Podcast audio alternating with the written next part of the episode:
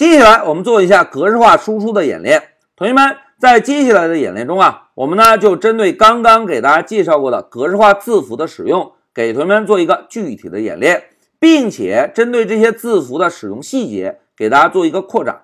好，目的明确之后，来让我们看一下演练需求。同学们，在接下来的演练中啊，我们一共要完成四件任务，而这四件任务呢，彼此是相互独立，没有任何关系的。因此啊，我们在代码实现中呢，可以一个任务一个任务的来完成。那现在我们先看一下第一个任务，定义一个字符串变量 name，然后呢，输出我的名字叫小明，请多多关照。哎，这是第一个需求，对吧？那现在老师啊，就把完整的需求文字选中，点中右键，选择 copy。现在让我们回到乌班图。老师呢，首先还是按照老规矩，新建一个演练文件，选择 Python file，然后呢，起个名字黑马下线零九，然后呢，写一个格式化输出。好，现在老师回车，同学们，文件建立完成啊。老师呢，先敲一个井号，然后呢，摁一个 Ctrl V，把我们刚刚的需求完整的文字粘贴进来。现在我们再阅读一下需求啊，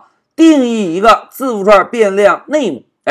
既然要定义变量，我们呢就可以使用一个赋值语句，对吧？老师呢写一个 name 等于，然后敲一个引号，在引号内部，我们是不是就可以写上变量中保存的文字，对吧？老师呢写个小明。好，第一步定义变量我们做完了，再来看一下后面，输出我的名字叫小明，请多多关照。那要输出呢，我们就敲一个 print 函数，然后再敲一对引号。现在注意啊，老师啊要把需求中完整的文字选中，摁一下 Ctrl C，然后把光标放在引号内部，摁一下 Ctrl V，把整个需求要求我们需要输出的文字粘贴进来。粘贴进来之后啊，我们可以先点击右键选择运行。哎，大家看，控制台输出了我的名字叫小明，请多多关照。但是，但是，但是，同学们。现在我们运行得到的结果能够满足我们需求的要求吗？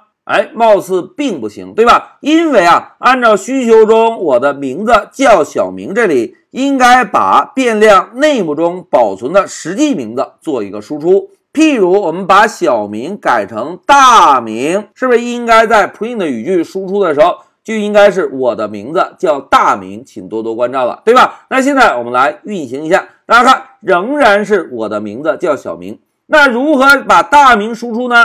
哎，第一步我们需要先建立一个格式化字符串。所谓格式化字符串啊，就是我们来检查一下这个字符串内容，然后呢找到需要显示变量的位置，我们啊先敲一个百分号。敲完之后，我们是不是需要在百分号后面跟上一个字符？因为不同的字符可以表示不同类型的数据，对吧？那应该使用什么字符呢？来，让我们回到笔记确认一下。同学们在使用格式化字符串的时候，如果需要显示字符串，我们需要使用百分号 s 这个格式化字符。那现在让我们回到 Pycharm，老师呢在这里敲一个百分号 s，敲完之后，如果我们直接运行，注意啊。如果直接运行会是什么效果呢？来，老师点击运行。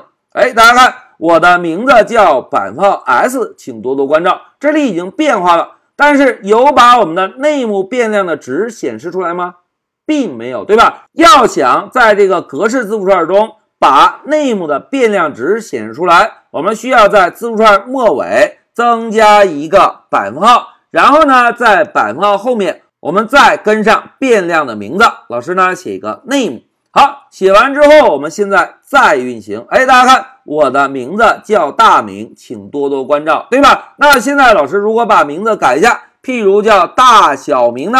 来，我们再运行，走。哎，我的名字叫大小明。哎，so easy，对吧？同学们看，通过一个格式控制符，我们是不是就可以把变量中的值？整合到一个完整的字符串中，这种输出效果是不是要比之前单纯显示一个名字或者单纯显示一个价格要人性化很多，对吧？好，讲到这里啊，老师呢就先给大家做了第一个演练，也就是利用格式化字符输出字符串类型的变量。现在老师暂停一下视频。